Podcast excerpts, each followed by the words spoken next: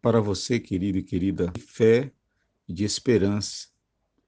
No Salmo 121, o salmista faz a seguinte pergunta: Eleva os olhos para os montes, de onde me virá o socorro?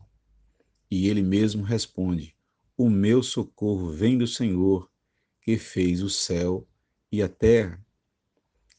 Alguns dizem que o salmista está se referindo a os falsos ídolos que muitas vezes eram colocados nos montes, os baalins, por exemplo.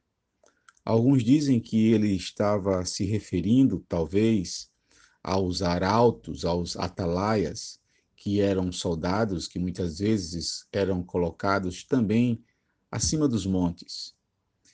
Mas ele está dizendo que a sua garantia, o seu socorro, a sua ajuda, o seu auxílio, não estava nos falsos deuses, ou talvez nos exércitos, talvez nos soldados, mas ele garante que o seu socorro, que a sua ajuda, que o seu auxílio vem do Senhor.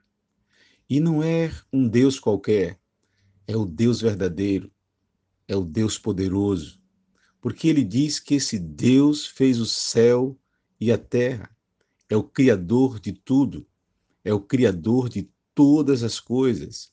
É por isso que nos versos seguintes, o salmista vai dizer que esse Deus não permite que os pés dele vacilem, ele diz que esse Deus não dorme, que é o guarda de Israel, ele diz que esse Deus é sombra à direita, ele diz que esse Deus protege ele de dia e de noite, protege contra o mal, guarda a entrada e saída.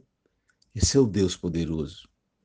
Esse é o Deus que nos protege, que nos guarda e que é auxílio presente em todo o tempo.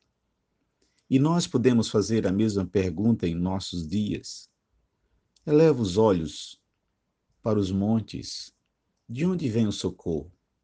Nós temos que ter a convicção e a certeza que o nosso socorro não vem de homens, não vem de instituições, não vem de autoridades, não vem de políticos, não vem de situações ou de posições econômicas.